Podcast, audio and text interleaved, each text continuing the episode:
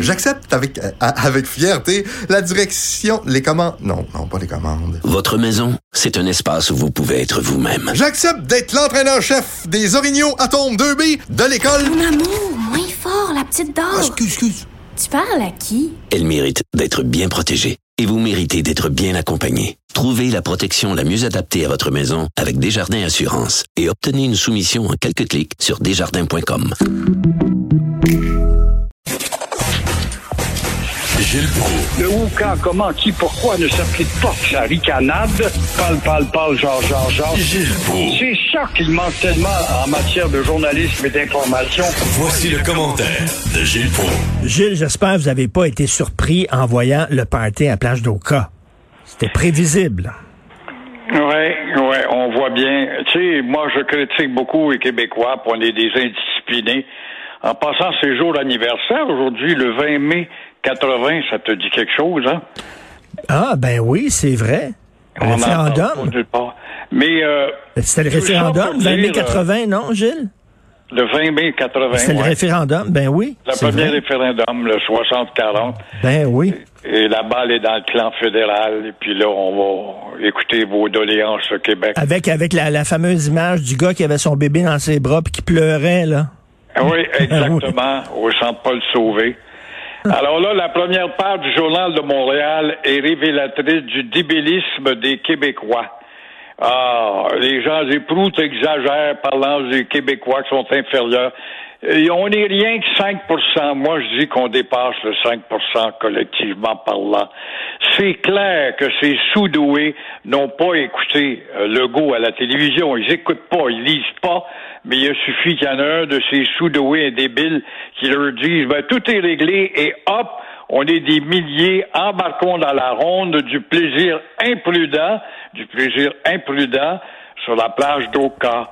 Il n'y a rien à faire au Québec. On comprend pas ni du derrière ni de la tête. Et au diable les masques, la distanciation et vive la bière. Il y en a même un qui a dit Hey, hey, moi là, là, je peux pas être dispersé par la police. Ça prend trois heures avant que je me dégrise tellement il était pacté de bière. Mais moi, Richard, je serais curieux de savoir et de connaître le nombre de contraventions. Zéro plus zéro égale zéro. J'ai, ah oui, c'est vrai. Est-ce qu'ils ont donné des contraventions ou pas? Ils ont Et- donné des avertissements, peut-être, des constats, comme on dit, mais des contraventions en tant que telles, c'est drôle, on ne donne pas un bilan des dizaines de milliers de dollars que Québec devrait récolter avec cette indiscipline déplorable et lamentable. On va parler du tunnel Québec-Lévis. Euh, euh, Gilles, j'entendais tantôt le journaliste Marc-André Gagnon qui disait, là, euh, il faut que vous soyez assis parce que vous allez tomber en bas de votre siège si vous l'avez pas entendu. Alors, le, tunnel, il va, il va être, le diamètre du tunnel va être énorme, gros, et on vient de se rendre compte, Gilles, qu'il y a aucune machine actuellement dans le monde qui peut creuser un tunnel aussi large. Il va falloir fabriquer cette machine-là et ça va coûter un milliard de dollars rien pour la machine pour creuser le trou. Ils n'avaient pas prévu ça, eux autres. C'est ce qui me fait dire, et je parie à l'avance, que ce tunnel entre Lévis et Québec n'aura pas lieu de notre vivant, en tout cas, toi et moi, et bien d'autres à l'écoute, la plupart d'entre nous, là, qui écoutons ensemble. Ne l'oublions pas, il s'agit du plus gros tunnel au monde. En termes de largeur, 20 pieds, deux étages, sous l'eau, sous un des courants les plus forts. Alors, la valse des chiffres est déjà commencée. On passe de 7 à 10 milliards, pourquoi pas 15 et 20 et Alouette, et euh, au diable la facture. Non, ce projet vieux de 1963, je te le rappelle, quand je l'ai dit cette semaine, j'étais au micro de CHRC, Jugez-vous opportun de creuser un tunnel entre Lévis et Québec en 63. On est 60 ans plus tard, on en parle et s'il se réalise, et ça va être sur une, une échéance de 10-12 ans et non pas en 3, 4 ans ou 5 Ben, ans. c'est sûr. Donc, ça, c'est souhaitable. Tout à fait d'accord avec vous. Euh, Il y a un auditeur qui nous écoute en train de jaser, puis il dit hein, il devrait utiliser la taupe des sentinelles de l'air pour creuser le tunnel. Écoutez, euh, Gilles, vous me vous euh, m'encouragez à vous poser la question. euh, vous étiez où, vous, au premier référendum de 1980? Racontez-moi ça. J'étais à CKVL, j'étais reporter et euh, j'étais très impliqué. J'avais un penchant, je le dis, j'avais un penchant pour le oui, évidemment. Et puis j'avais suivi nombre de discours à gauche et à droite.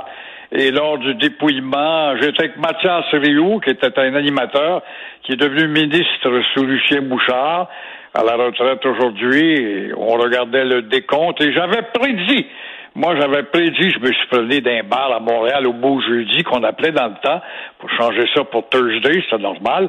Euh, 40% Les gens disaient, ah, t'exagères, voyons donc, ça va être plus que ça. Non, non, j'ai dit, ça va être 60-40 et j'étais arrivé en plein dedans. Ah, Comme oui, en c'est- 95, j'avais dit à Lucien Bouchard, je me rappelle Lucien Bouchard, nous étions à la taverne Magnan, puis ah, il était content, puis les scores sont bons. J'ai dit, Lucien, si on obtient euh, 48% j'espère que vous allez au moins négocier quelque chose. Et tu fous, toi? Il dit, on gagne. Il m'avait dit ça de même. Et tu fous, toi, si on gagne? On va gagner, on va gagner. Alors, on était à 49,4. Avec mon 48, Vous j'avais étiez raison proche, de dire, mais- on pourrait négocier quelque chose, mais on n'a rien négocié. Le deuxième référendum, c'est vrai que ça a commencé fort. Le oui a commencé très fort, puis après ça, ça, ça a baissé. Mais euh, je pense qu'au premier référendum, le PQ le savait. René Lévesque, il savait qu'il allait perdre. Oui. dire, Il y avait des, Oui, oui, oui, des oui. sondages internes, il le savait. Oui, il le savait. Il le savait, il le faisait pour mettre la pression en vue de débloquer euh, des conférences constitutionnelles, mais on s'est aperçu que le jeu de neuf contre un ne donne absolument rien. Il n'y a rien à faire. C'est de l'entêtement. On n'a qu'à lire les journaux encore. Le Globe and Mail qui nous massacre devant la timidité, mais qui fait voir comme l'e- l'extrémiste la timidité Ben oui. de François Legault. Non, non, mais là, le, le- Ça, cette lenteur, Richard, pour terminer, je veux, pendant qu'on commence à se garocher à Montréal des, des cailloux entre Palestiniens et Israéliens, à Washington, euh, on reproche à Joe Biden, l'homme qui avait des solutions rapides, on lui reproche sa lenteur. Et on sait que les démocrates, euh, comme les républicains d'ailleurs, ont toujours eu un penchant en faveur d'Israël. Mais euh, il y a des démocrates qui demandent à Biden euh, de s'engager dans une création d'un véritable État palestinien. Mais voilà que la bande de Donald Trump profite de la zizanie et évidemment va empêtrer le débat pour pas qu'il avance.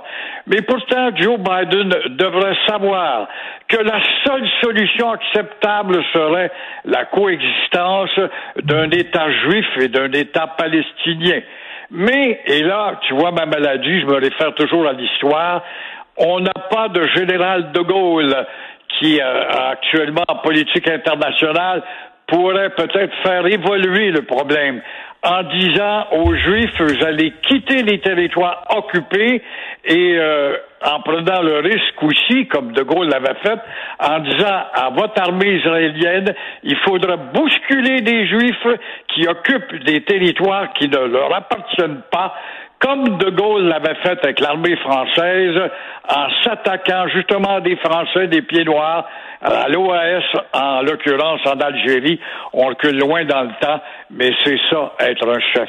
Mais Joe Biden, ça a l'air qu'il veut pas se mêler de ça tout de suite. la patate est trop chaude euh, pour lui. D'ailleurs, il est critiqué dans ses propres rangs. Il y a des gens qui commencent à, être extrêmement déçus de Biden. Merci beaucoup, Gilles. On se reparle demain. Au plaisir. Merci. À demain. Merci. Gilles parlait justement de la timidité de la loi 96. Vous savez, la réforme de la loi 101. Et je vous encourage à lire Joseph Facal et euh, Michel David. Michel David dans Le Devoir, Joseph Facal, euh, Journal de Montréal, Journal de Québec. Et ils disent à quel point cette loi timide-là, elle est reçue par le Canada anglais là, comme étant c'est épouvantable, ça pas d'allure. Là, la- la page couverture du National Post, il y a une photo de Pierre Elliott Trudeau et à côté, une photo de Justin Trudeau. Et là, c'est écrit en anglais, je vais vous traduire. Un Trudeau combattait les nationalistes, l'autre les courtise. Et là, on sait que Justin Trudeau a reconnu le fait qu'on veut inscrire dans notre constitution, là, comme quoi on est un peuple francophone. Et là, au Canada, anglais, c'est déchaîné. Tout comme il se déchaîne sur la loi euh, pour la laïcité, la loi 21 qui est une loi timide, qui va pas très loin. Puis la loi 96 pour la langue française, c'est une loi timide, à joue fessier, comme je disais, ça va pas très loin. Mais pour le Canada anglais, c'est épouvantable. Puis Don McPherson dans The Gazette, ça n'a pas d'allure. On est en train d'étouffer les anglophones, ça n'a pas de sens. Et calmez-vous, qu'est-ce qu'il y a des peurs hein, dans cette loi-là? Qu'est-ce qu'il y a des parents? On n'oblige même pas euh, l'application de la loi 101 dans les cégeps. Même pas. Puis ils n'ont même pas obligé, par exemple, l'affichage unilingue. Ils auraient pu aller jusque-là, même pas. Ils obligent même pas les immigrants euh, qui veulent venir ici à avoir une connaissance suffisante du français, même pas. C'est une loi hyper timide, mais les anglophones, autant au Québec qu'au Canada, euh, Canada, ils veulent rien savoir, strictement rien. Et comme dit Joseph Facal, qu'est-ce qu'on fait dans ce pays-là? Quand même, lorsqu'on passe des lois timides, on se fait rentrer dedans. On est-tu maso? Qu'est-ce qu'on fait là? On est marié avec quelqu'un qu'on n'aime pas. On, il nous tape ses nerfs. On se parle pas. On veut rien savoir, mais on reste là. On reste quand même là parce que c'est trop compliqué de partir.